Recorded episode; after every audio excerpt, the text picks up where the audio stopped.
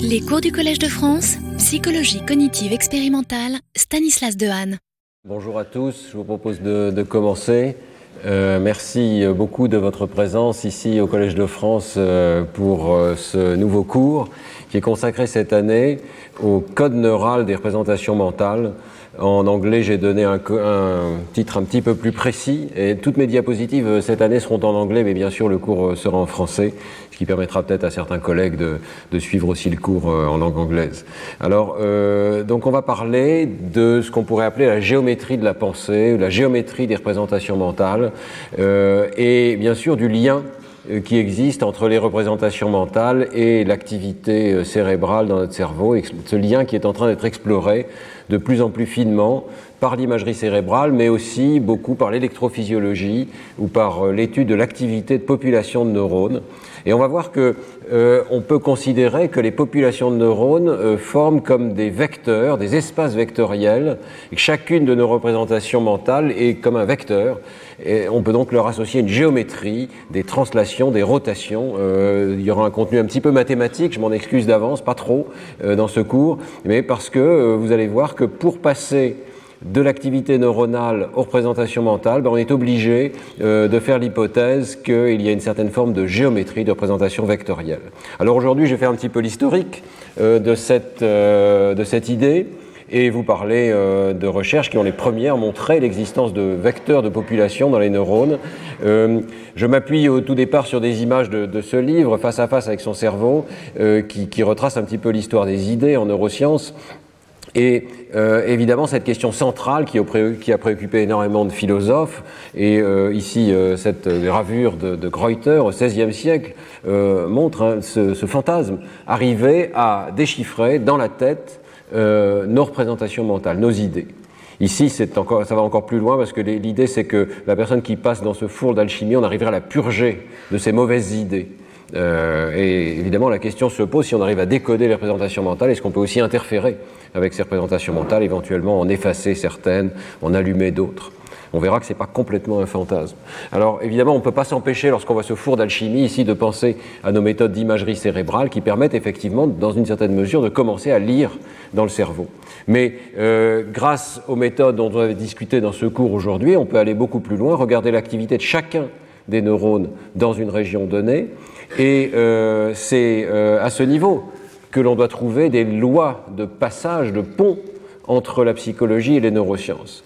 Euh, et ce pont, on va en discuter beaucoup dans ce cours, mais il est peu probable qu'il ait une seule arche. Il est peu probable qu'on puisse passer directement de neurones individuels à des idées, des concepts individuels. Et ce qui va donc être discuté dans le cours aujourd'hui, c'est l'hypothèse qu'il faut considérer une population de neurones tout entière, que c'est au niveau d'une population de plusieurs milliers ou millions de neurones que se situe le code, que ces neurones forment des espaces vectoriels et que donc les représentations mentales sont comme des points dans cet espace à très haute dimension euh, et qu'on euh, peut passer d'un point à l'autre par des opérations de translation, de rotation, etc. Alors si on retrace l'histoire des idées, l'exploration euh, des représentations neuronales a évidemment commencé avec euh, l'électrophysiologie en neurones uniques, euh, une technique qui était à l'époque euh, beaucoup plus primitive qu'aujourd'hui. Hein. Les chercheurs devaient fabriquer leurs propres électrodes au tungstène et euh, les insérer dans le tissu nerveux, les approcher le plus près possible d'un neurone, un petit peu au petit bonheur, jusqu'à ce qu'on entende les décharges neuronales et euh, qu'on puisse essayer à ce moment-là de caractériser chaque cellule, chaque neurone individuel l'un après l'autre.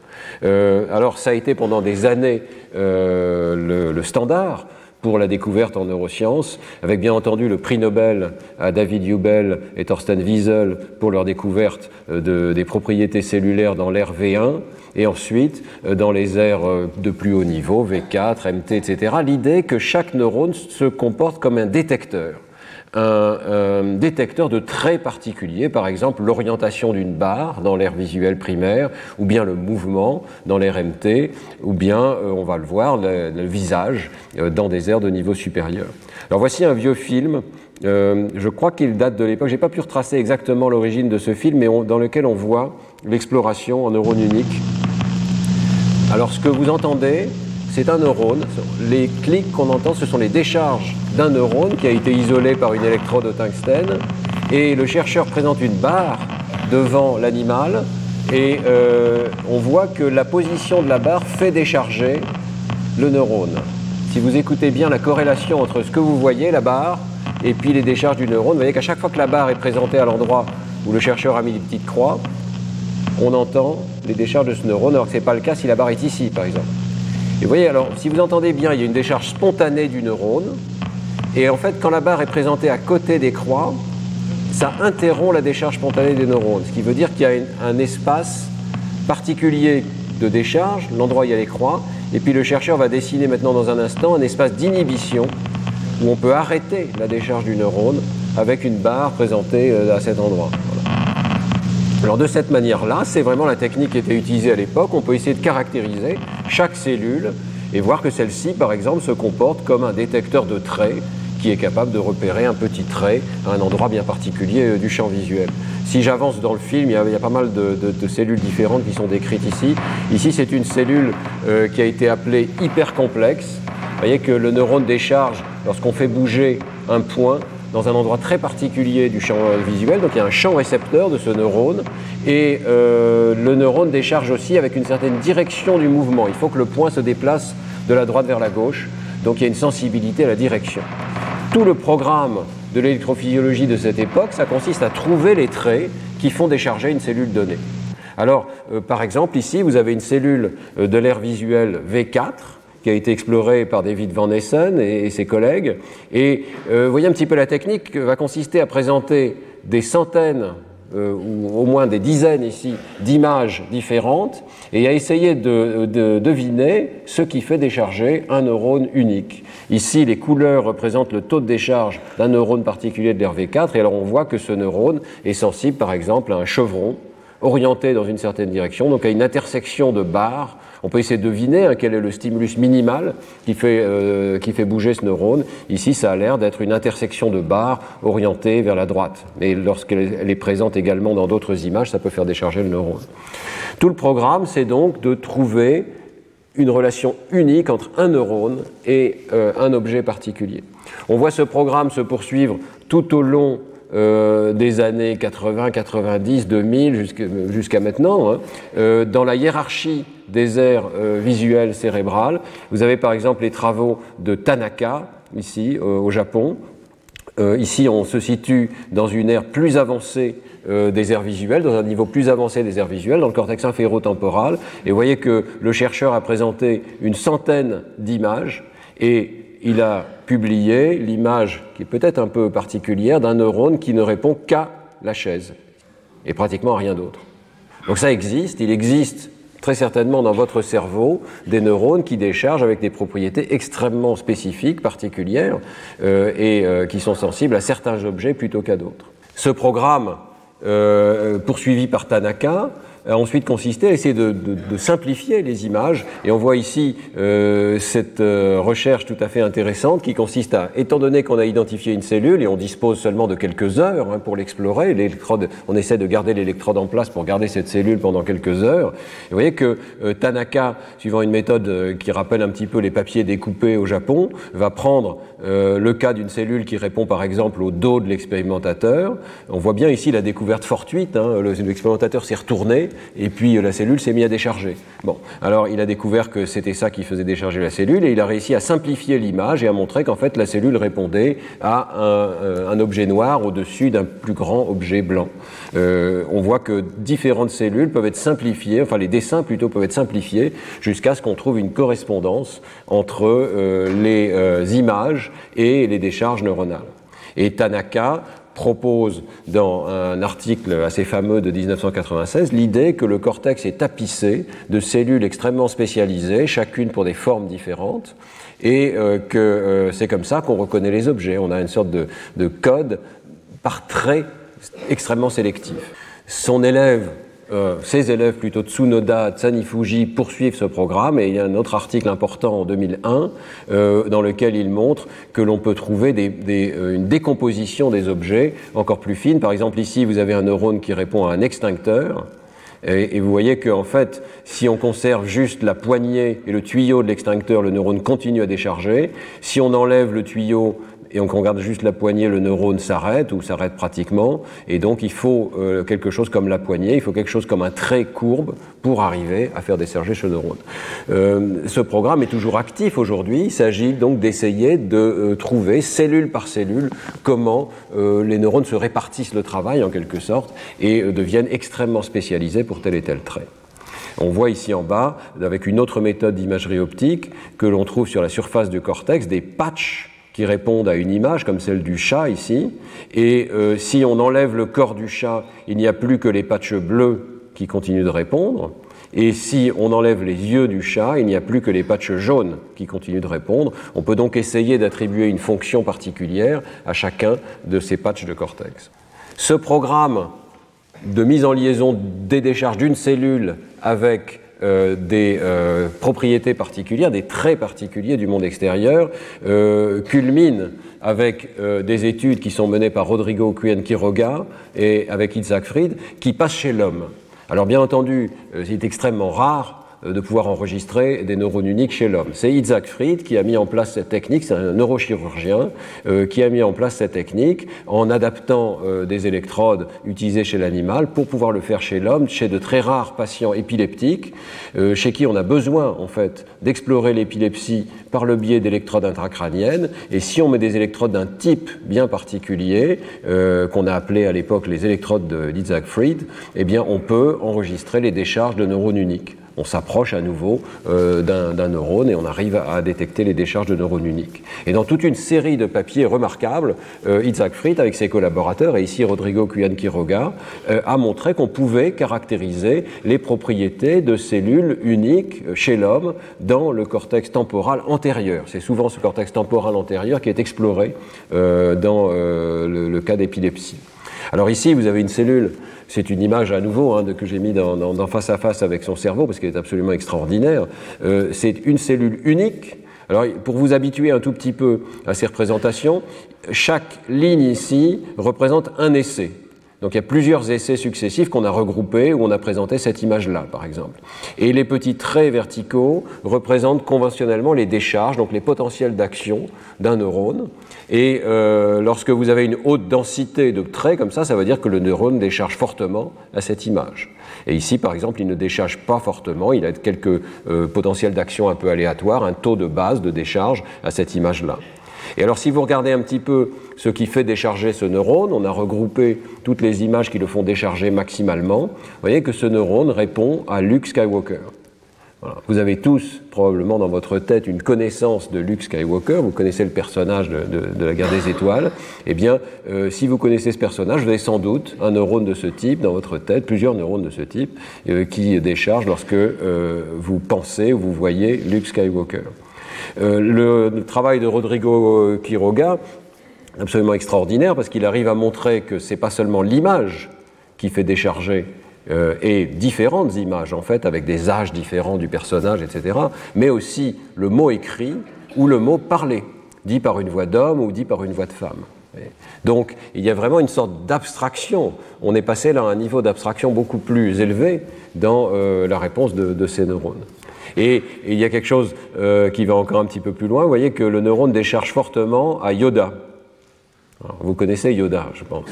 Alors, ça pose une question intéressante. Est-ce que ce neurone répond uniquement à Luke Skywalker, mais quand on présente Yoda, la personne pense à Luke Skywalker Ou bien est-ce que ce neurone répond à tous les Jedi euh, Ou bien est-ce que ce neurone euh, a des propriétés encore plus abstraites et répond à la, guerre des étoiles tout entière euh, On ne le sait pas, on n'a pas pu complètement explorer.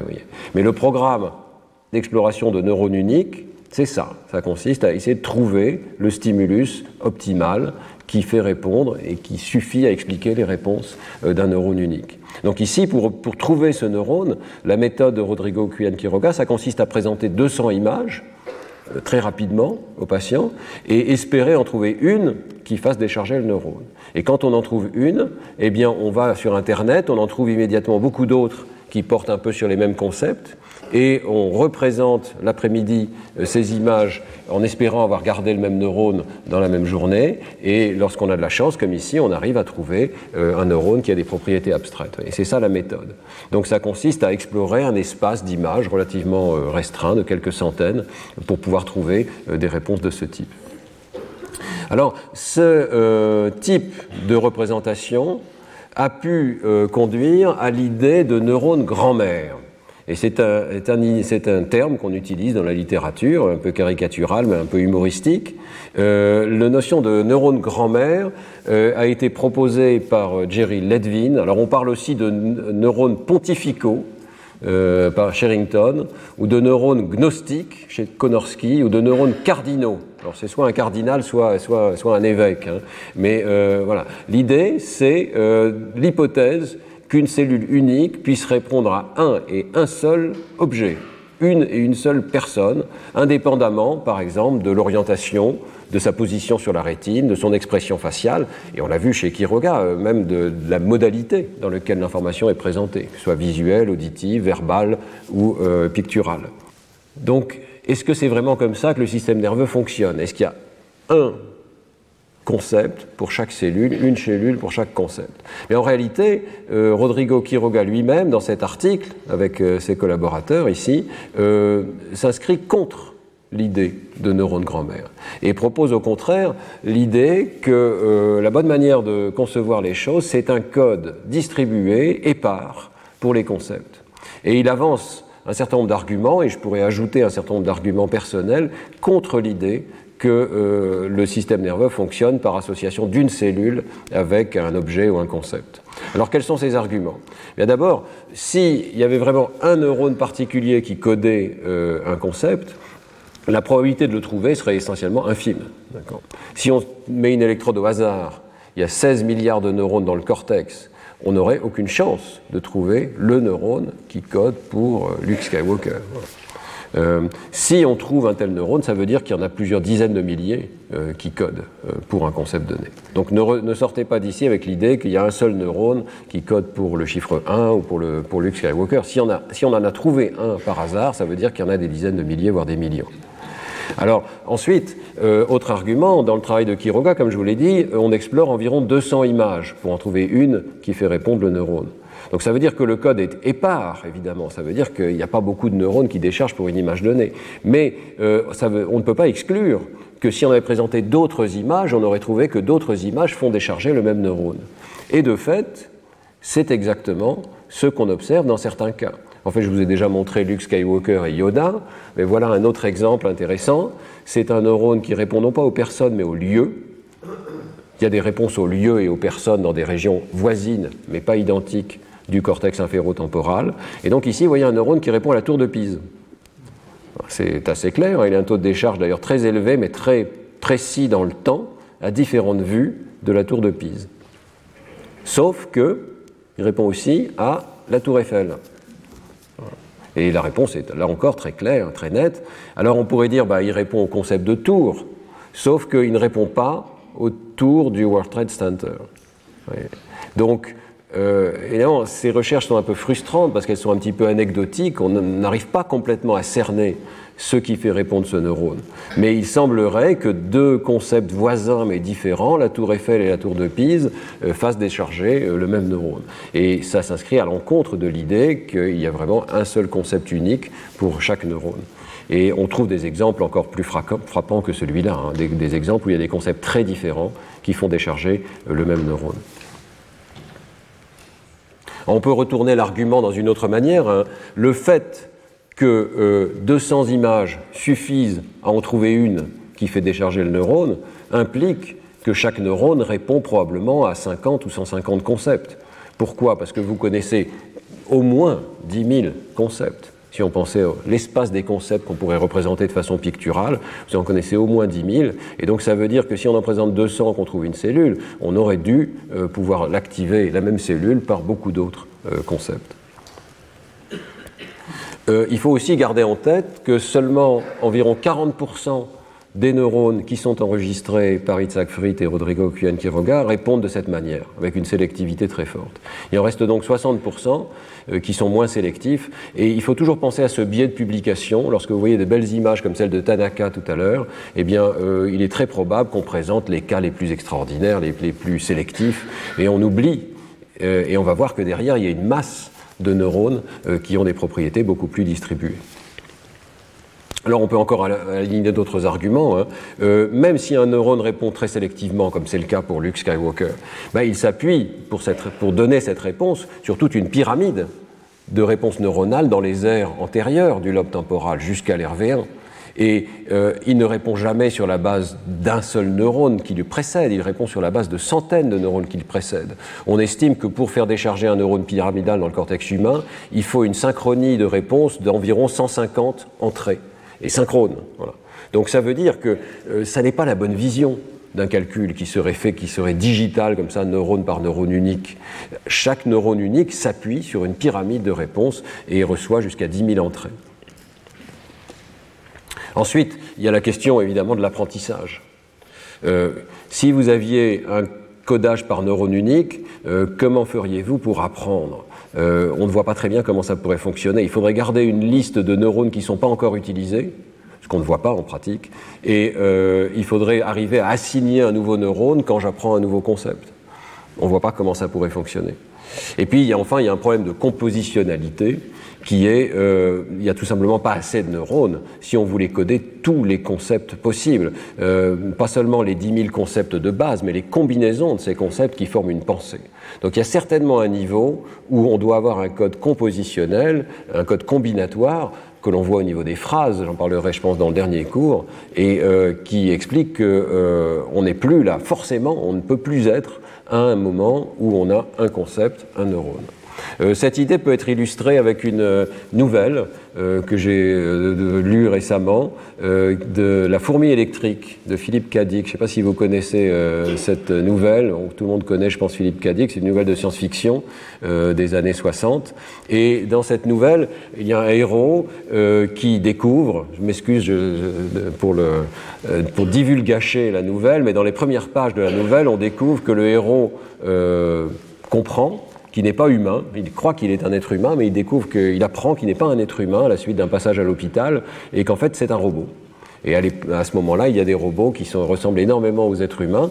Alors il euh, s'ouvre le ventre, il est très curieux, il découvre qu'il y a toute une machine à l'intérieur de sa poitrine, donc il est effectivement un robot, et il découvre qu'il y a une bande magnétique, et qu'en fait tout ce qu'il perçoit, c'est pas, ça vient pas du monde extérieur, ça vient d'une bande magnétique. Euh, qui est imprimée avec des trous, et euh, il comprend comment ça fonctionne parce qu'il bouche les trous, et il s'aperçoit que quand il bouche un trou euh, et que la bande magnétique arrive devant le lecteur, et quelques secondes plus tard, il perd la perception d'un aspect correspondant du monde extérieur. Donc il perd par exemple le ciel bleu. Et puis quand le trou est de, nouveau débouché, le ciel bleu revient. Alors dans la nouvelle, le héros raisonne que, bah, après tout, il pourrait continuer à expérimenter comme ça avec lui-même, et il décide de déboucher tous les trous. Si je débouche tous les trous de la bande magnétique, je vais avoir toutes les perceptions en même temps. C'est peut-être pas un hasard si cette nouvelle est publiée dans les années 60. C'est l'époque du LSD, des psychédéliques. Je ne sais pas s'il y a une idée euh, ici derrière, mais en tout cas, euh, dans la nouvelle, le héros débouche tous les trous en même temps, et effectivement, il a toutes les perceptions en même temps.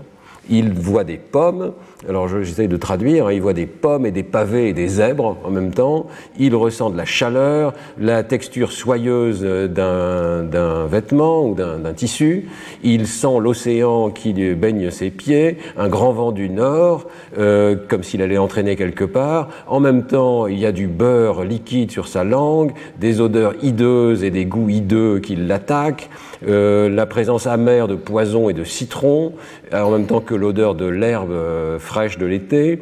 Il se noie, il tombe tout en étant en même temps dans le lit d'une femme, dans un grand lit blanc, etc. Euh, vous voyez, cette nouvelle est, vraiment très amusante. Mais si on réfléchit un petit peu, ça ne peut pas marcher comme ça. Ça ne peut pas être un trou dans une bande magnétique, une pensée. Il y a trop de pensées là. Et le catalogue est infini. L'auteur s'amuse à nous faire une sorte de catalogue de tout ce qu'il pourrait percevoir en même temps, mais ça, évidemment, ce catalogue est trop, est trop restreint. Là. Euh, il faut absolument imaginer un code plus sophistiqué que celui d'une bande de forêt, qui était peut-être celui qu'on pouvait imaginer dans les années 60. Hein. Il faut un code combinatoire, plus complexe que l'idée qui est simplement un trou, une pensée. Par exemple, je ne sais pas, euh, il, est dans les bras d'une femme dans un grand lit blanc. Si le lit était rouge, comment ça serait codé? Est-ce qu'il y aurait un nouveau trou dans la bande magnétique? Non. Il faut imaginer qu'il y a une combinaison et qu'il y a une factorisation. Ça va être un des thèmes importants de ce cours, hein, une factorisation euh, des concepts et que certains neurones vont coder pour la couleur, d'autres pour euh, les objets, etc. Alors on arrive donc à un changement progressif, conceptuel, qui fait l'objet de ce cours, le passage de neurones uniques à des enregistrements de populations de neurones. Et c'est à la fois un changement conceptuel, c'est ça qui nous intéressera le plus, mais aujourd'hui dans ce cours, je voudrais vous dire que c'est aussi un changement méthodologique rendu possible par des avancées dans les enregistrements cellulaires massifs. Euh, on commençait donc avec des enregistrements de neurones uniques. Euh, moi, quand je suis allé rendre visite à des laboratoires au tout début de ma carrière, il y a, 35 ans, euh, c'était vraiment un ou deux ou trois neurones par jour. On, avance l'électrode, on cherche le neurone. Si on en trouve un, on l'enregistre pendant une heure ou deux. Si on arrive à avoir deux ou trois neurones par jour, on est très content. Alors sont apparues des techniques beaucoup plus euh, parallèles qui permettent d'enregistrer des centaines de neurones en même temps. Ici, vous avez euh, l'une des méthodes contemporaines les plus utilisées, c'est euh, ce qu'on appelle les Utah Arrays. C'est une matrice d'électrodes comme ça, typiquement 10 par 10 ou 12 par 12 ou 8 par 8, avec finalement chaque épine ici est comme une électrode et on va planter ça dans le cortex. Vous avez aussi des électrodes laminaires qui ont des contacts successifs qui permettent d'enregistrer des neurones dans les différentes couches du cerveau. Et euh, dans ce domaine, vous avez une avancée absolument majeure qui est euh, ce qu'on appelle les neuropixels. Euh, c'est un, ensemble de chercheurs et d'ingénieurs qui se sont mis ensemble pour dire écoutez, les électrodes au tungstène, c'est complètement dépassé. Nous avons aujourd'hui des circuits imprimés. Nous allons pouvoir créer des circuits imprimés qui sont capables d'intégrer dans un espace extrêmement petit, avec une consommation électrique très faible, l'enregistrement de centaines, voire de milliers de sites dans lequel potentiellement on peut enregistrer des neurones. Alors vous voyez ici comment ça fonctionne. Il y a des sites d'enregistrement. Euh, ici, je crois qu'il y, en a, 1024 sur cette électrode ou quelque chose comme ça, près, de 1000. Et euh, on peut sélectionner quelques centaines d'entre eux pour les amplifier donc les multiplexer et euh, les envoyer vers l'ordinateur qui enregistre ces données. Et au Allen Institute, où j'ai pris cette photo, chez une souris, on peut mettre jusqu'à 6 neuropixels en même temps, et donc avoir euh, pas loin de, plusieurs milliers de neurones enregistrés simultanément. Et ceci avec une technologie relativement peu chère. Hein. Il faut quand même imprimer des circuits, donc ça prend du temps à produire, etc. Mais à la fin, on arrive à un système qui est relativement peu cher. On plante cette électrode et on choisit les canaux sur lesquels on a des neurones qui sont suffisamment proches pour être enregistrés. Et euh, cette technique, euh, vous savez, je pense que vous avez entendu parler euh, par les médias. Elle fait l'objet de, convoitises de grands entrepreneurs euh, qui sont peut-être aussi un petit peu dangereux pour notre société, euh, comme Elon Musk par exemple.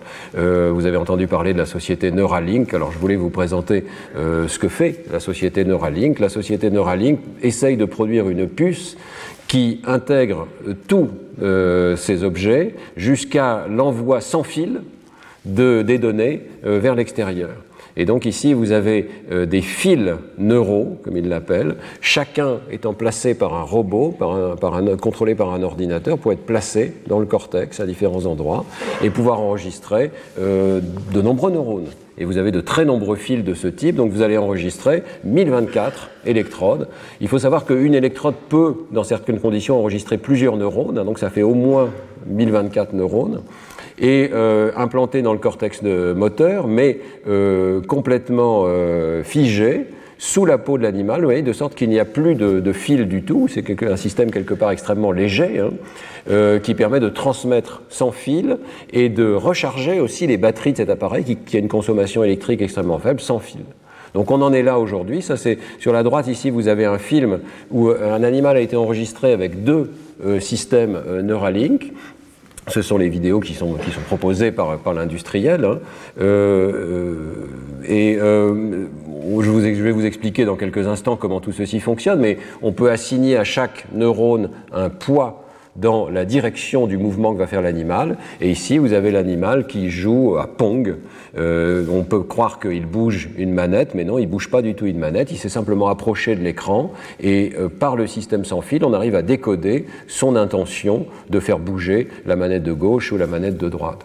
Donc on arrive à décoder, euh, je vais vous expliquer comment ça fonctionne, hein. on arrive à décoder le mouvement que l'animal a l'intention de faire sur la base d'enregistrements de milliers de neurones de ce type.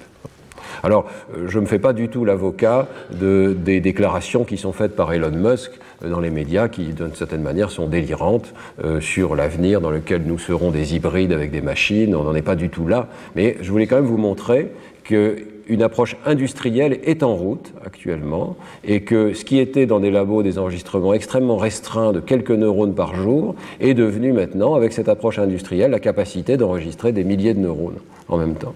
Et bien entendu, l'objectif euh, c'est pas juste la recherche euh, fondamentale, même si c'est important, c'est surtout la capacité d'aider des patients. Alors, est-ce que ces techniques sont en train d'arriver chez l'homme? La réponse est oui, toujours dans des conditions extraordinairement particulière, restreinte, et dans le but d'aider ces patients. Il hein. faut être extrêmement clair. Euh, ça ne va pas être fait chez des sujets normaux, et là, je pense que la vision d'Elon Musk, pour l'instant, est tout à fait, euh, tout à fait aberrante. Mais chez des patients, par exemple ici, ce patient qui est tétraplégique, eh bien, on arrive à restaurer une motricité avec un bras robot chez une personne qui est complètement paralysée. Il y a deux puces euh, avec chacune une centaine de microélectrodes qui sont implantées dans les régions que vous voyez ici, euh, qui sont des régions euh, antérieures intrapariétales ici, impliquées dans l'intention de bouger la main et dans l'intention de bouger le bras ici.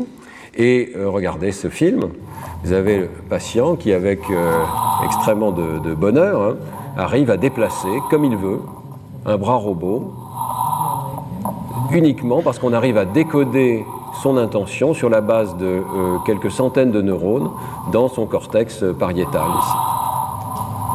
Et il y arrive très bien. On peut lui apprendre à contrôler. Alors c'est intéressant, hein, il y je n'aurai pas le temps de rentrer dans le détail de la manière dont ça fonctionne, mais il y a à la fois l'ordinateur qui s'adapte au patient et qui arrive à décoder les intentions du patient, puis il y a le patient qui s'adapte au dispositif et qui arrive à piloter euh, et qui apprend à piloter ses neurones pour euh, apprendre à piloter un bras robot. Un petit peu comme lorsque nous étions des enfants et que nous devions apprendre à, notre propre corps comment, comment il fonctionne, comment faire pour se déplacer, etc. Et euh, donc cette apprentissage va très loin. Dans l'article donc, de 2015, c'est le travail de Richard Andersen et son équipe, hein, qui est très connu pour, pour ces travaux-là aux États-Unis. Eh bien, dans cet article de Science, il montre que le patient peut apprendre à contrôler un seul de ses neurones. On lui montre ici sur l'écran euh, la, neurophysiologie elle-même, on voit les décharges du neurone. Je vais vous demander de vous concentrer sur cette partie-là parce que vous allez voir les décharges du neurone ici.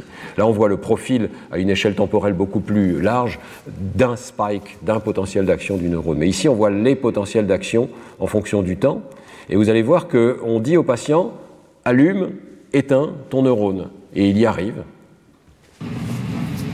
Now silent. Là, on lui demande d'être silencieux. Le neurone ne décharge pas. Fire. Et hop, le neurone se met à. Silent. Fire. Silent. Fire. Voilà, je pense que vous avez compris. Hein. Donc, euh, on est toujours dans cette tension entre neurone unique et activité de population. Ici, on demande à un patient de contrôler un de ses neurones. Il y arrive. Alors, il dit qu'il y arrive en imaginant des activités différentes, comme faire tourner son épaule ou toucher son nez. Voilà. Il a trouvé que s'il imaginait ces mouvements-là, sans rien bouger, parce qu'il est tétraplégique, hein, euh, eh bien, euh, il arrive à faire décharger son neurone de cette manière-là. Mais euh, là encore, s'il fait décharger un neurone, on ne sait pas du tout ce qui se passe dans les centaines d'autres. Il est très probable que beaucoup d'autres neurones se mettent à bouger également et que ce n'est pas le contrôle d'un neurone unique tout seul.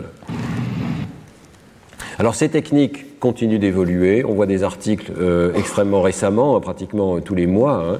Ici, euh, je voulais simplement vous dire qu'on n'est pas forcément euh, forcé d'enregistrer les décharges neuronales profondément dans le cortex, qui a un côté invasif avec des électrodes qui sont implantées, mais on peut aussi enregistrer en surface ce qui n'interdit pas, euh, si les électrodes sont très petites, d'avoir également des décharges.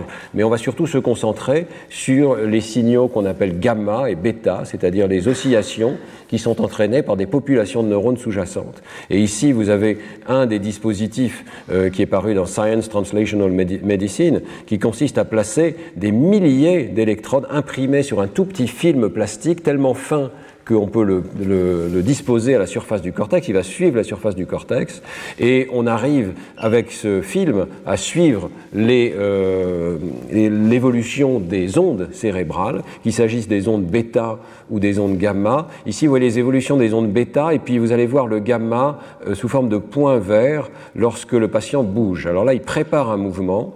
Vous avez le cortex précentral ici, enfin le sillon central est ici. Voilà, on voit arriver de l'activité gamma d'abord en avant du sillon central parce qu'il est en train de réaliser le mouvement, et on va voir ensuite cette activité gamma se propager au niveau des aires sensorielles qui ressentent les conséquences du mouvement.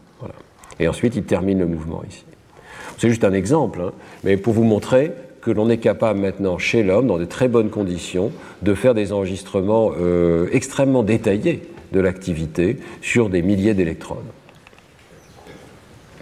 Là encore, on ne fait pas ça euh, pour des raisons euh, de pure cognition. Hein.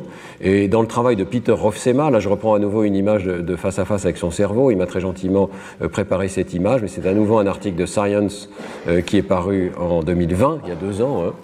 Ici, on utilise ces puces pour restaurer la vision. Donc c'est aussi une des visées de cette recherche sur le code neural, non seulement de décoder ce qui se passe dans un cerveau, de le transformer en intention, par exemple, mais aussi de pouvoir communiquer dans le sens inverse du monde extérieur vers le cerveau du patient, et ici de restaurer la vision euh, par le biais de stimulation du cortex visuel. Si vraiment chacune de nos images mentales provient du cortex visuel, de stimulation du cortex visuel, ben on doit pouvoir imprimer en stimulant le cortex visuel, des images euh, dans le cerveau. Et ici, vous avez un singe qui a été implanté avec 16 micro-puces, ces fameux Utah Arrays 8 par 8. Donc on arrive à 1024 sites euh, d'enregistrement et de stimulation. Les chercheurs commencent par enregistrer, et il détermine le champ récepteur de chacun des neurones sous-jacents à une électrode donnée. Donc chacun des points verts que vous voyez ici, c'est le champ récepteur d'un neurone. Ça veut dire que euh, pour ce neurone-là, il répondait bien à des stimuli qui étaient centrés à ce point-là. Et on arrive très finement à déterminer le champ récepteur en parallèle à travers ces 1024 électrodes. Une fois qu'on a enregistré et compris le champ récepteur des neurones, on peut stimuler. Et donc dans l'expérience, le moment clé, c'est le moment où euh, les chercheurs, par exemple, décident de stimuler ces 16 électrodes particulières qui sont présentées en rouge ici. Et ces 16 électrons ont été choisis parce qu'elles dessinent un cercle, ou la lettre O. Stimule brièvement ces électrodes, et le singe a été entraîné à choisir parmi plusieurs lettres, et il fait une saccade vers la lettre O. Autrement dit, il a vu la lettre O mais il ne l'a jamais vu, il n'y a jamais eu de photon dans cette expérience, il y a eu une stimulation électrique de son cortex visuel. Et si on lui montrait, si on dessinait la lettre T, il irait vers le T. Et euh, on peut choisir des sites différents à chaque essai. C'est vraiment le dessin d'électrode, ce n'est pas un apprentissage d'un pattern abstrait, c'est vraiment le dessin lui-même sur le cortex visuel qui est décodé par l'animal. Donc vous voyez que cette vision en population de neurones commence à permettre un décodage dans les deux sens, décodage et stimulation du cerveau. Il ne faudrait pas croire non plus qu'il n'y a que l'électrophysiologie. Et sur le plan méthodologique, euh, je voudrais également vous alerter sur le fait qu'il est devenu possible euh, de faire des enregistrements avec euh, des microscopes à deux photons et à trois photons, qui sont des enregistrements, là encore, massivement parallèles de l'activité neuronale.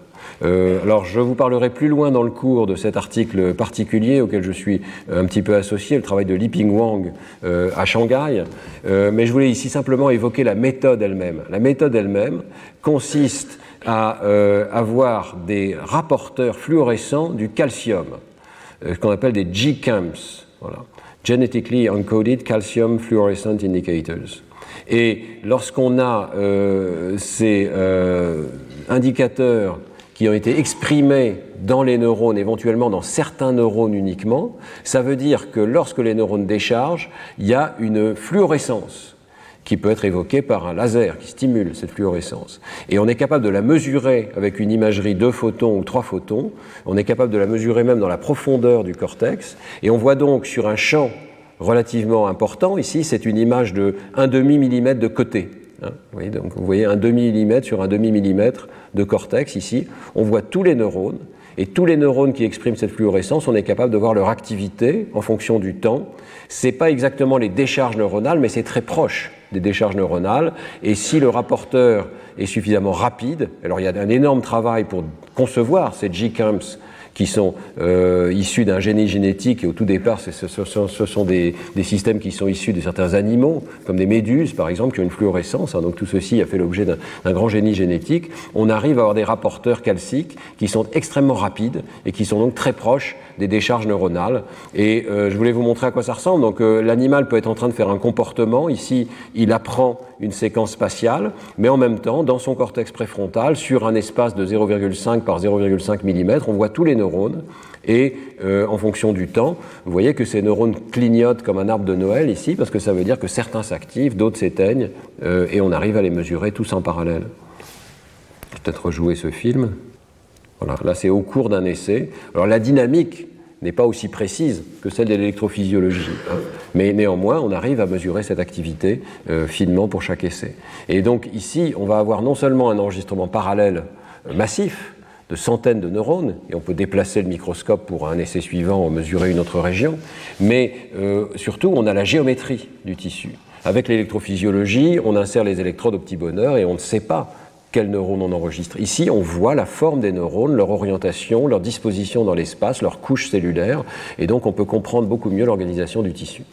Et enfin, pour terminer sur ces aspects méthodologiques, hein, euh, je voudrais souligner que toutes ces expériences sont compatibles avec euh, leur utilisation chez des animaux éveillés et en comportement.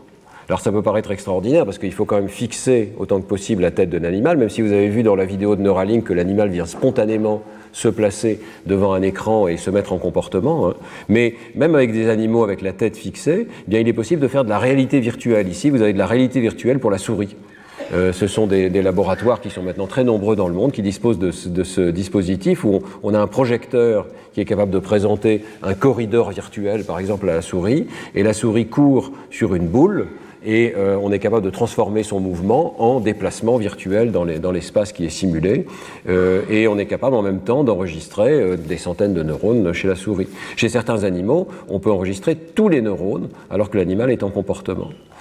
par exemple chez la larve de poisson zèbre. Alors, vous avez ici sur ce diagramme, et je vous renvoie vers cet article de 2022 euh, de Anne Churchland et ses collaborateurs, hein, euh, un résumé de l'évolution de ces techniques d'enregistrement neuronaux. Vous avez les années sur l'axe des X et le nombre de neurones enregistrés simultanément. Et pour en voir tout le cerveau humain, il faudrait atteindre hein, 10 euh, puissance 11 neurones, 86 euh, milliards de neurones, on estime, dans le cerveau humain, 16 milliards dans le cortex uniquement. Hein. Donc on n'en est pas là du tout, mais vous voyez qu'il y a une évolution quand même très significative, c'est presque comme une loi de mort de la neurophysiologie.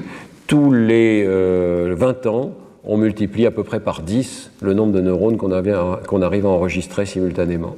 Et vous voyez aussi que l'imagerie optique est vraiment quelque chose de nouveau parce qu'on s'écarte de la courbe qui était celle de l'électrophysiologie. Par imagerie optique, on peut commencer à atteindre des populations de centaines de milliers de neurones, et notamment donc, dans la larve de, poisson zèbre ici, qui est un animal petit et transparent, eh bien, on arrive à mesurer tous les neurones, l'activité de tous les neurones simultanément euh, chez cet animal. Alors, euh, l'article de Anne Churchland souligne que de tels enregistrements euh, appellent des avancées importantes dans différents domaines. D'abord, il faut arriver à réduire la dimensionnalité. Donc il faut des outils mathématiques, comme l'analyse en composantes principales ou d'autres, on verra, euh, qui arrivent à comprimer ces données, parce qu'on ne peut pas, nous humains, traiter des données de, de telles dimensions. Il faut aussi des outils de visualisation. Et on verra des figures nouvelles qui sont très intéressantes parce qu'elles arrivent à condenser l'information en une seule figure que nous, euh, scientifiques, arrivons à interpréter. Par exemple, les images de Doris Tsao, la semaine prochaine, je vous montrerai sur les, neurones des visages. Et puis, il faut des outils théoriques pour caractériser comment une population de neurones répond et euh, comment elle arrive à coder pour un concept ou un objet. Et là, c'est là-dessus que je vais me concentrer dans ce cours, il faut des outils, euh, des espaces vectoriels. Alors, euh, on arrive donc à l'idée qu'il y a vraiment eu deux doctrines très différentes en neurosciences, euh, et euh, cette idée de doctrine de population est bien expliquée dans l'article de Ebitz et Hayden, ici en 2021, vers lequel je vous renvoie. Hein. mais je voudrais souligner quand même que j'ai peut-être été un petit peu caricatural dans ce résumé trop rapide de, l'histoire euh, de, 50 ou 60 ans de neurosciences. Il y a dès 1949, avec le livre de Donald Hebb, une anticipation extrêmement forte de cette idée de codage par population, où il appelait ça des assemblées de neurones. Et c'est pas un neurone pour un concept, c'est une assemblée de neurones pour un concept. Et cette idée-là est développée par beaucoup d'autres. On peut citer l'article de Valentino Breitenberg, euh, bien sûr l'article très important de John Hopfield physicien qui arrive et qui dit voilà comment on peut concevoir les attracteurs dans des réseaux de neurones. Et puis Daniel Abitt, par exemple, ce livre de, 89 et beaucoup, beaucoup d'autres. Donc il y a une évolution progressive des concepts et on peut dire qu'il y a toujours eu une tension entre la perspective du neurone unique et la perspective des assemblées de neurones. Mais euh, dans l'article de Ebitz et Hayden, il souligne qu'on doit maintenant accepter cinq concepts clés. D'abord le concept d'état neural, c'est-à-dire un patron d'activité distribué sur toute une population de neurones. Ensuite, et bien entendu, je vais rentrer hein, dans le détail de ces concepts dans les cours suivants, la notion de variété au sens des mathématiques, variété différentielle, c'est-à-dire un sous-ensemble.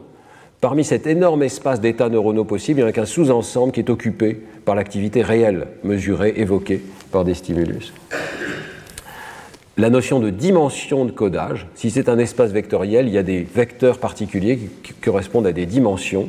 Par exemple, euh, la taille d'un visage, l'orientation d'un visage, l'identité d'un visage vont correspondre à des directions différentes dans cet espace vectoriel. Les sous-espaces, donc, on peut considérer des sous-espaces à l'intérieur de cet énorme espace d'activité neuronale possible. Et enfin, la dynamique. Le vecteur ne va pas être statique, mais va tourner dans cet espace vectoriel de très haute dimension. Tout ceci, je s'en suis bien conscient, est encore très abstrait et on va le rendre concret dans un instant. Mais une conséquence de ce cadre, c'est qu'au lieu d'essayer de caractériser un par un tout le zoo, si on peut dire, de neurones individuels qui ont toutes des propriétés très particulières, eh bien on va réinterpréter l'ensemble de ces neurones comme un vecteur qui a une trajectoire dynamique. Et on va moins s'intéresser aux neurones individuels qu'à son résumé par un vecteur neuronal. Alors les différences entre les deux approches peuvent être résumées de la manière suivante. Euh, dans la perspective neurone unique, on a cette idée que chaque cellule est dédiée à un trait ou un concept, et à droite, on a au contraire l'idée que chaque cellule peut participer à de nombreuses assemblées cellulaires, à plusieurs concepts, et que chaque cellule va avoir des poids. Et ça, c'est un concept très important. On va, essayer de modéliser chaque cellule par une régression linéaire avec des poids correspondant à euh, sa contribution variable vers le haut ou vers le bas d'ailleurs, hein, positif ou négatif, en réponse à différents concepts ou à différentes dimensions du stimulus. Les états composites dans la perspective euh, neurone unique ne pouvaient être obtenus qu'en coactivant différentes cellules. Un peu comme la bande magnétique de Philippe Cadic, on peut avoir un trou ou bien deux trous percés en même temps, mais c'est tout. À droite, on a quelque chose de beaucoup plus riche. On peut avoir des vecteurs superposés éventuellement orthogonaux les uns aux autres, ce qui va permettre d'isoler un vecteur par rapport à un autre. Et on peut donc coder un très grand nombre de vecteurs superposés. On va arriver à cette notion d'un code factoriel avec plusieurs états superposés euh, dans la même population de neurones. Et puis l'apprentissage, à gauche, je l'avais dit, consiste à dédier des cellules euh, à euh, un concept donné, ou peut-être à partager. Si on imagine qu'il y a plusieurs cellules qui codent pour le même concept, on peut apprendre en séparant les neurones, mais à droite, c'est complètement différent.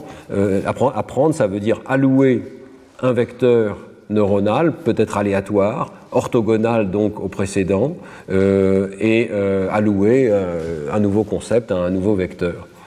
Comme on est dans un immense espace vectoriel. Si vous avez un million de neurones, vous imaginez un espace à un million de dimensions. C'est très dur à imaginer. On va essayer de le faire progressivement au cours de ce cours. Ça veut dire que si vous prenez un vecteur au hasard à l'intérieur de cet espace, il a toutes les chances d'être orthogonal au précédent. Donc vous avez toutes les chances de tomber sur un vecteur nouveau, perpendiculaire, euh, qui peut être alloué à un nouveau concept. Il y a une autre possibilité, évidemment, c'est de réorganiser complètement la variété différentielle. On verra les limites de l'apprentissage. Euh, en réalité, souvent, les variétés euh, qui sont utilisées par le cerveau ne se réorganisent pas complètement au cours de l'apprentissage. Voilà, alors je voudrais euh, terminer le cours d'aujourd'hui en vous montrant ça dans un exemple très pratique, et je suis toujours dans une perspective historique.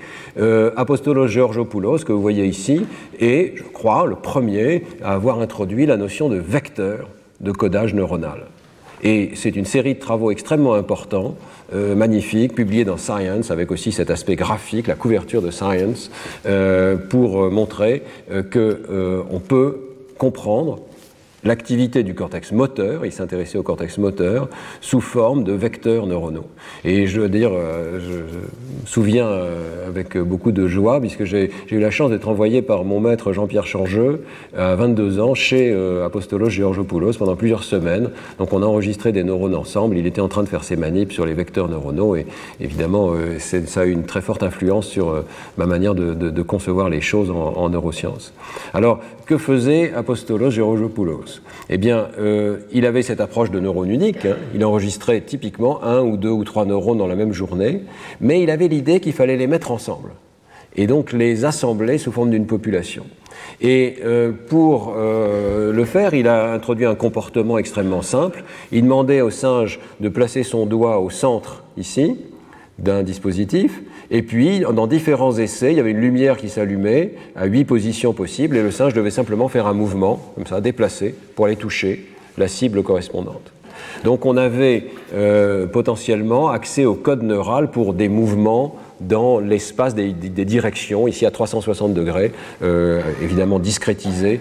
Euh, et ce qui est important, c'est que le singe faisait un mouvement très reproductible, il était très entraîné. Donc ça veut dire qu'on allait pouvoir assembler des enregistrements neuronaux qui avaient été faits à des jours différents. Les cellules que vous allez voir ont été enregistrées à des jours différents, mais on arrive à les rassembler sous forme d'un vecteur neuronal.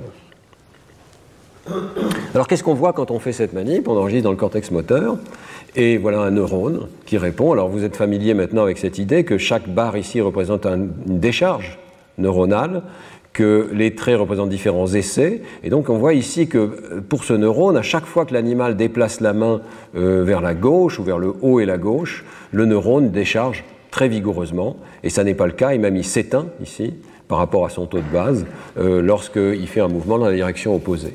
Il y a donc un mouvement préféré pour chaque neurone de l'animal. Vous voyez qu'on peut modéliser la courbe de réponse, ici le taux de décharge en fonction, euh, en, décharge par milliseconde, euh, en potentiel d'action par euh, seconde, pardon, en fonction de la direction du mouvement. Il y a une direction préférée et puis il y a une direction anti-préférée qui carrément fait inhiber le neurone par rapport à son taux de décharge initial. Donc le neurone a une réponse sinusoïdale il préfère une certaine direction, et puis vous voyez que c'est fortement modélisé par une fonction euh, cosinus ici. Alors, on peut modéliser, et c'est ce que fait Georgopoulos ici, euh, chaque neurone individuel. La décharge du neurone I ici euh, et peut être modélisé comme un produit scalaire entre la direction du mouvement qu'il est en train de réaliser et la direction du mouvement qu'il préfère, que ce neurone préfère. Chaque neurone a un vecteur préféré, par exemple, ici, le vecteur de ce neurone se serait quelque part dirigé vers ici. Et euh, la, décharge du neurone pour un mouvement qui peut être dans une autre direction est euh, fonction du produit scalaire entre les deux, vecteurs. Autrement dit, et c'est juste une réécriture mathématique, elle est fonction du cosinus de la différence d'angle entre l'angle du mouvement et l'angle euh, préféré par le neurone. D'où cette, fonction cosinus. On peut encore écrire ça d'une façon équivalente en disant que le taux de décharge du neurone est une, somme de préférence pour le cosinus de l'angle du mouvement et pour le sinus de l'angle du mouvement avec des coefficients. On voit apparaître ces fameux coefficients ici dont je vous parlais il y a un instant. Hein. Le neurone a, chaque neurone est décrit par ces deux coefficients ici. Sa préférence pour euh, la vitesse horizontale du mouvement et sa préférence pour la vitesse verticale du mouvement. D'accord? Donc une simple régression linéaire ici. Alors, là j'étais au niveau des neurones individuels, maintenant qu'est-ce qui va se passer au niveau de la population de neurones? C'est là que euh, Apostolos Georgopoulos a une idée vraiment nouvelle. Chaque neurone est ambigu et bruité. Pourquoi est-ce qu'on ne reconstituerait pas le mouvement en faisant un vote de tous ces neurones? On va dire que chaque neurone vote pour sa direction préférée. Et lorsque, par exemple, l'animal fait un mouvement ici à 45 degrés vers la droite, eh bien, les cellules qui préfèrent ce mouvement-là déchargent très fortement. On voit par exemple celle-ci qui a un taux de décharge très important. Chaque trait représente une cellule ici. Les cellules qui n'aiment pas ce mouvement-là déchargent peu, et celles qui ne l'aiment pas du tout euh, déchargent extrêmement peu. Donc si on considère une sorte de moyenne pondérée, chaque neurone vote pour son vecteur favori, eh bien, euh, on va avoir un vecteur de population qu'on voit ici, qui est la somme ou la moyenne, ça revient au même, hein, la direction ne change pas, de toutes les directions préférées des cellules, pondérées par les taux de décharge à un moment donné. Et c'est ça le vecteur de population. Et alors, Apostolos Georgopoulos montre que le vecteur de population colle très finement avec ce que fait l'animal. Lorsque le vecteur de population pointe dans cette direction, l'animal fait un mouvement dans cette direction. Et la dispersion euh, est relativement bien expliquée par euh, l'intervalle de confiance autour du vecteur de population. Donc vous voyez ici tous ces vecteurs de population. C'est une très jolie représentation. Hein. L'animal, vous vous souvenez, fait des mouvements dans huit directions possibles. Pour chacune de ces directions, on a, on a indiqué le taux de décharge de quelques centaines de neurones par la longueur de ces vecteurs dans leur direction préférée. Et voilà le vecteur de population moyen. Et vous voyez qu'il pointe dans la bonne direction, celle qui est effectivement proche du mouvement qui est fait par l'animal. Donc on a une série de concepts assez nouveaux. Ici, l'idée que les neurones votent, qui votent pour leur direction favorite, et qu'en faisant la somme de tous ces votes, on arrive à obtenir quelque chose qui est décodable, qui correspond à ce qu'a fait l'animal, en l'occurrence le mouvement qu'a fait l'animal. Mais euh, sur le plan mathématique, c'est quelque chose d'extrêmement simple. Le, la, vitesse en x et la vitesse en y du mouvement peuvent être obtenues par une simple somme des taux de décharge des neurones, FI, ici firing, pondérés par les coefficients propres à chaque neurone, qui disent ce neurone apprécie particulièrement telle vitesse en x et telle vitesse en y. Donc euh, un codage vectoriel. Alors ceci peut être euh, euh, étendu en trois dimensions. Et c'est fait par Georges Poulos dans d'autres expériences. Ici, l'animal met son doigt au centre et il peut faire des mouvements dans toutes les directions de l'espace, à l'intérieur d'un cube ici. Vous voyez qu'on retrouve cette idée que les neurones préfèrent une certaine direction de mouvement. C'est un peu plus dur à voir ici, mais c'est vraiment les mouvements vers la gauche et vers le bas qui excitent ce neurone particulier. Euh, à nouveau, on peut modéliser le taux de décharge de neurones. Cette fois-ci, il faut trois coefficients.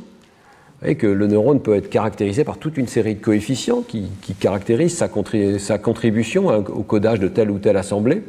Et à la fin, tout ceci, dans le cas du mouvement, peut se réduire au cosinus euh, de la différence entre l'angle du mouvement et euh, l'angle préféré la, direction du mouvement et la direction préférée. Donc c'est l'angle qui caractérise la différence entre ces deux vecteurs. Et vous voyez que ce modèle de l'angle est extrêmement euh, approprié pour rendre compte des décharges de ce neurone. Et euh, je ne vais pas rentrer dans le détail, mais c'est comme ça qu'on arrive à ces images magnifiques où on voit dans l'espace tridimensionnel des directions de mouvement possibles le vecteur de population et le mouvement réel fait par l'animal.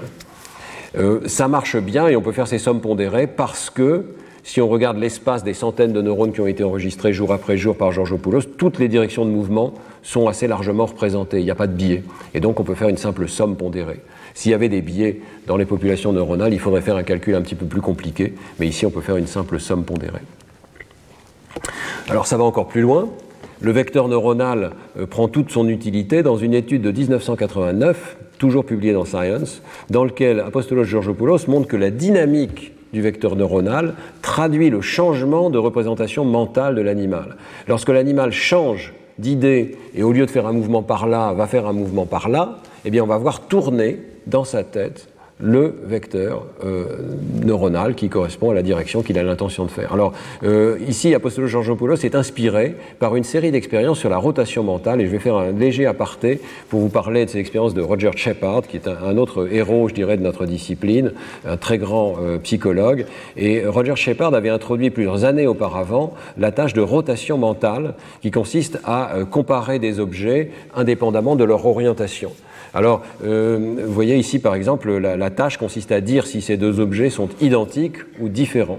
Je vais vous demander de participer. Je ne sais pas si vous avez envie de participer, mais c'est le moment de se réveiller. Je vais vous demander de dire oui si vous pensez que les objets sont identiques et non et de dire à haute voix, hein, parce que comme ça on va pouvoir entendre euh, vos réponses. Euh, lorsque donc si vous si vous pensez que les deux objets sont identiques, vous allez dire oui. Et si vous pensez que les deux objets sont différents, vous allez dire non. Donc ici, il faut, il faut répondre évidemment oui. Vous êtes prêts? Bien, bravo. Alors attention. Très bien. Alors vous voyez, c'est intéressant parce qu'on a entendu d'abord des oui un peu rapides et puis ensuite des non avec une distribution plus longue. En faites bien attention, voilà, vous voyez un petit peu les, les différences qu'il peut y avoir entre les objets. Il faut faire attention. Attention. Très bien. Non. Vous voyez c'est des images en miroir, mais ce n'est pas le même objet. Attention. ah, c'est drôle parce que vous êtes laissé entraîner. Un dernier, s'il vous plaît. alors, ce qui est très intéressant, c'est que vous voyez que le temps que vous mettez varie. Et là, il y a quelque chose, je ne sais pas si vous avez une introspection, mais on a l'intuition qu'il faut tourner l'objet dans sa tête. Et on, voit que si on le tourne comme ça, il faut trouver la rotation aussi, hein. mais si on le tourne comme ça, bah, c'est le même objet. Et c'est exactement ce qu'a observé Roger Shepard. Il a montré que le temps de réponse, si on faisait la moyenne de tous vos temps de réponse et à travers plusieurs essais, on voit cette loi absolument parfaite on est vraiment dans le domaine de la psychophysique ici. moi, j'insiste toujours sur le fait que la psychologie expérimentale est une science dure. Hein. Vous voyez, ici, on a des lois quand même extrêmement reproductibles. Le temps de réponse, qui peut aller jusqu'à 4 ou 5 secondes, on l'a entendu dans cette salle, eh bien, est fonction linéaire de l'angle qui sépare les deux images, dans le cas des oui. Hein. Euh, et ceci, que la rotation soit dans le plan, où c'est la même image finalement, mais même si elle est en 3D. Donc, euh, Roger Shepard avait conclu de cette expérience très simple, et il y a toute une série d'expériences qui font l'objet d'un livre magnifique hein, que je vous recommande de Roger Shepard. Euh, il avait conclu qu'il y a vraiment quelque chose qui tourne dans la tête. Il y a une image mentale qui, quelque part, on a raison de dire tourne dans l'intérieur. Elle ne tourne pas physiquement, mais il y a une représentation mentale qui a des propriétés analogiques à une rotation. Et tout ceci était une inférence sur la base de la psychologie. Euh, Roger Shepard n'a jamais fait d'expérience de physiologie, à ma connaissance, ou d'imagerie cérébrale. C'était bien avant l'imagerie cérébrale. Mais il avait inféré qu'il devait y avoir quelque chose qui tourne dans la tête. Et Apostolos Georgopoulos prend ceci euh, au sérieux et dit bah, Je vais trouver ce qui tourne dans la tête je vais montrer que mon vecteur neuronal tourne dans la tête du singe lorsque euh, je l'enregistre. Au sens littéral, il y a un vecteur qui tourne dans la tête euh, lorsqu'on fait ce type d'expérience. Alors évidemment, il ne peut pas demander exactement la même tâche euh, que ce que vous venez de faire, hein, qui est trop difficile, je pense, pour, pour un animal de, ce type. Mais il fait une tâche un petit peu similaire. Il demande à l'animal, euh, il allume une petite lumière devant, et comme auparavant, l'animal doit faire une, euh, une, trajectoire du doigt pour aller pointer vers cette lumière. Mais dans certains essais, la lumière n'a pas la même luminance, et ça indique à l'animal qu'il doit faire une trajectoire avec un angle, par exemple à 90 degrés. Donc la lumière s'allume ici, mais lui doit faire une trajectoire comme ça. Voilà. L'animal arrive à faire cette tâche et dans une première publication comportementale, il montre que le temps de réponse avant que l'animal fasse son mouvement dépend de l'angle de transformation ici. Donc c'est le même, type de résultat que Roger Shepard. Euh, quand on doit tourner quelque chose dans sa tête, ici on doit tourner son intention de bouger dans la tête, eh bien ça prend plus de temps, plus l'angle de rotation est important. Et ensuite, il va mesurer son vecteur neuronal, donc dans le cortex moteur, et là la découverte est tout à fait claire. Lorsque l'animal fait une trajectoire directe, vous voyez ici les vecteurs en fonction du temps. Dès le départ, le vecteur pointe dans la bonne direction. Ici, c'est un mouvement vers la gauche. Mais lorsque l'animal doit faire une rotation mentale, donc la lumière euh, s'allume vers le, alors la lumière s'allume vers le haut, mais l'animal doit faire une trajectoire vers la gauche ici. Vous voyez que le premier vecteur pointe vers le haut, il se construit vers le haut et puis il devient de plus en plus grand tout en tournant vers la gauche dans la direction du mouvement réel que va faire l'animal à la fin. Et lorsqu'on regarde ici euh, cette image qui est peut-être plus simple à comprendre, on voit le vecteur qui pointe vers le haut et puis qui tourne progressivement vers la gauche ici. Et euh, ici on voit l'angle en fonction du temps. Donc l'angle en fonction du temps ne change pas dans le cas où l'animal fait une trajectoire directe, mais l'angle en fonction du temps change et tourne lorsque l'animal fait une trajectoire euh, indirecte, il doit changer euh, d'opinion, en quelque sorte, changer d'idée sur la direction de son mouvement. Donc on voit directement tourner dans sa tête ce vecteur neuronal, mais il faut passer par toute cette série de transformations, enregistrer des centaines de neurones, les réduire à un vecteur et voir enfin ce vecteur tourner. Alors, euh, je voudrais simplement terminer en disant que ces concepts de vecteurs neuronaux sont extrêmement puissants. On va y consacrer tout le cours, hein. mais en particulier, il continue d'être utilisé bien après Georgopoulos, on était dans les années 80, euh, et notamment quand je vous ai montré tout à l'heure le décodeur Neuralink, euh, il semblerait, bien qu'il y ait sans doute euh, une part euh, inconnue, parce qu'ils ne publient pas exactement les détails de ce qu'ils font, hein, mais lorsqu'on regarde leurs vidéos, on comprend, et leurs blogs en particulier, on comprend que c'est quelque chose comme le vecteur neuronal qu'ils utilisent ici. ils enregistrent, des, je l'ai dit, hein, des, des, centaines de neurones. Ils attribuent à chaque neurone un poids. donc ce que vous avez vu tout à l'heure très brièvement, ce sont les fameux poids des neurones, ce sont les directions préférées des neurones. Chaque couleur ici représente la direction du mouvement que préfère un neurone dans l'espace plan des directions possibles en 2D. Et vous voyez les électrodes qui, sont, qui ont été implantées ici automatiquement par un robot. Chaque électrode comprend de nombreux contacts et chaque contact on peut caractériser les réponses des neurones qui s'y trouvent, du ou des neurones qui s'y trouvent, par une préférence pour une certaine direction. Donc euh, cette image qui est proposée par la société Neuralink sur son site euh, suggère qu'ils sont en train d'utiliser une moyenne pondérée des réponses de différents neurones, chaque neurone étant caractérisé par sa préférence euh, pour une certaine direction. C'est le vecteur de population.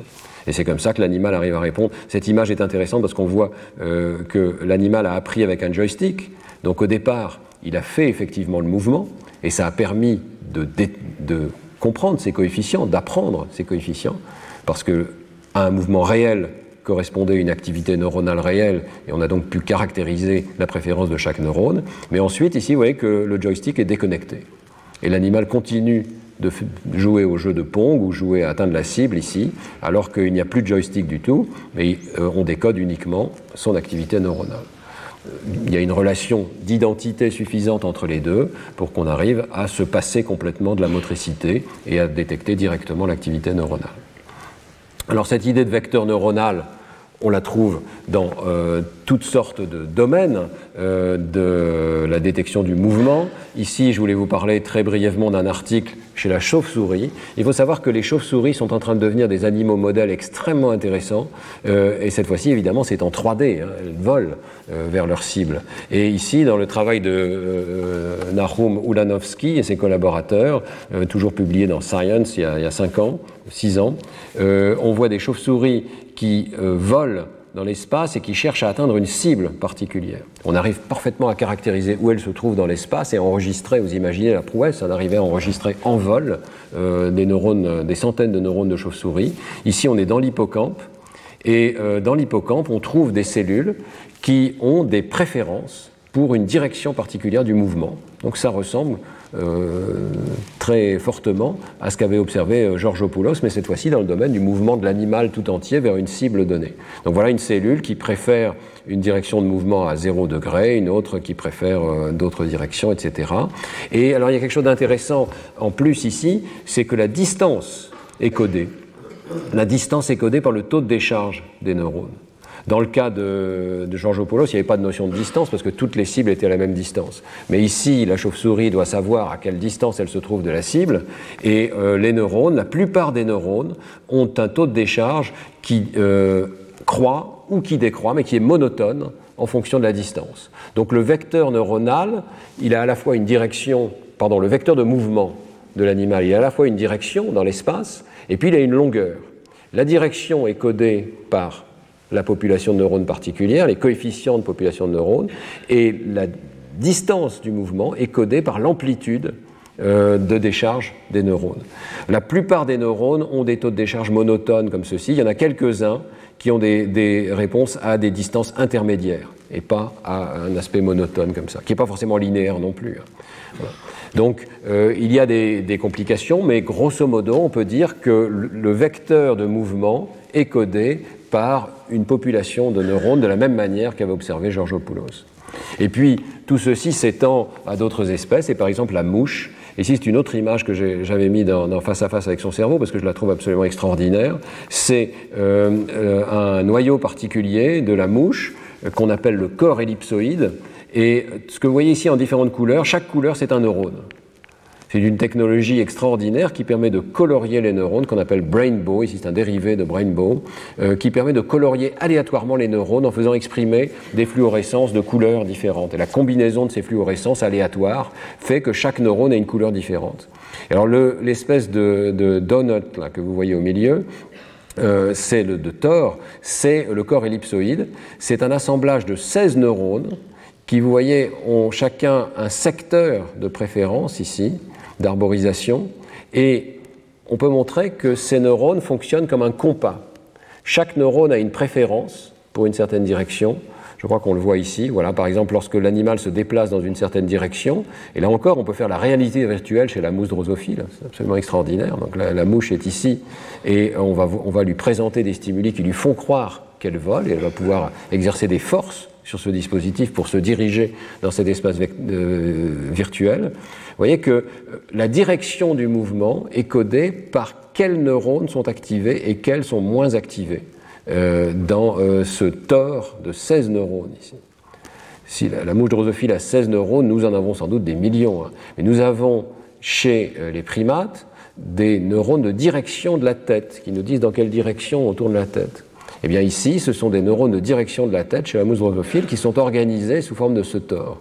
Et il y a exactement la même logique, c'est-à-dire qu'on peut reconstituer la direction de l'animal la direction de son corps cette fois-ci, sur la base de euh, la montagne d'activité qui pointe dans une certaine direction, la somme pondérée des vecteurs correspondant à chacun de ces neurones. Et euh, donc voilà par exemple un neurone qui euh, répond à une certaine direction de, et sa réponse à, l'ensemble des directions possibles de l'animal. Ce qui est absolument remarquable, et là je ne vais vraiment pas rentrer dans le détail, mais c'est cet article de Liu, Abbott et Mayman, euh, c'est que Larry Abbott et ses collègues ont réussi à modéliser mathématiquement l'ensemble des transformations sur la base uniquement de l'anatomie de ce circuit chez l'animal. On a une microscopie électronique qui permet de voir toutes les synapses de ce circuit, ses tenants et ses aboutissants, et sur la base uniquement de l'anatomie de ce circuit, les chercheurs ont réussi à reconstruire la fonction de ce circuit, à proposer une théorie vectorielle de la fonction de ce circuit pour des calculs qui nécessitent de passer de coordonnées égocentriques à des coordonnées allocentriques, c'est-à-dire des calculs vectoriels. Euh, l'animal doit faire des calculs dans lesquels il reçoit au départ la direction égocentrique, c'est-à-dire par rapport à son propre corps, d'une cible par exemple, mais il doit la euh, représenter en coordonnées allocentriques, par exemple par rapport au Soleil. Et euh, plus tard, il doit, lorsqu'il doit agir sur son propre corps, au niveau moteur, il doit retransformer ce vecteur en coordonnées égocentriques. Alors je ne vais vraiment pas rentrer dans le détail, mais c'est une extension du modèle de Georgopoulos, dans lequel on comprend tous les détails. Et les principes euh, les plus généraux sont ceux-ci. Un vecteur d'une certaine direction dans l'espace est codé par ce qu'on pourrait appeler un phaseur. C'est un terme d'ingénierie, euh, connaissez peut-être. L'idée est extrêmement simple pour ceux qui ont fait un tout petit peu de mathématiques. Un vecteur peut être codé par un nombre complexe quand il est en deux dimensions. Et un nombre complexe correspond à une certaine sinusoïde avec une phase et une amplitude particulière. Eh bien, les neurones ont une réponse sinusoïdale avec une phase et une amplitude particulière, et la population de neurones correspond donc à un phaseur, elle correspond à un encodage d'un vecteur. Et Ensuite, il montre dans cet article que c'est assez facile d'implémenter, et la mouche implémente des rotations de ce vecteur. Lorsqu'elle tourne son corps, on comprend comment on met à jour ce vecteur dans ce, dans ce qu'est le corps ellipsoïde. Donc l'activité se déplace. Bien entendu, les neurones ne bougent pas, hein, mais l'activité de ces neurones se déplace dans ce tore. Et puis, on peut faire des additions vectorielles. Ça, c'est très facile. Il suffit d'additionner deux phaseurs. Donc, additionner deux populations de neurones et on obtient la somme vectorielle correspondante. Ça code pour la somme vectorielle correspondante. Et il montre également, et ça c'est plus compliqué, qu'on peut faire des projections vectorielles euh, avec des non-linéarités dans des neurones de sortie. Donc, on a une sorte d'algèbre vectorielle au niveau neuronal. On a compris comment coder ce qu'on pourrait dire de vrais vecteurs, des vecteurs spatiaux, sous forme de population de neurones. Je vous renvoie à cet article, il est très technique. Je ne peux vraiment pas rentrer dans le détail, euh, mais euh, il est extrêmement intéressant parce que là, c'est un circuit identifié, synapse par synapse, dans lequel on comprend comment fonctionnent ces transformations vectorielles. Voilà, alors c'est la fin de ce cours d'aujourd'hui. Un bref résumé. Donc, je crois que vous aurez compris que le concept de euh, population, de vecteur de population neuronale est extrêmement utile.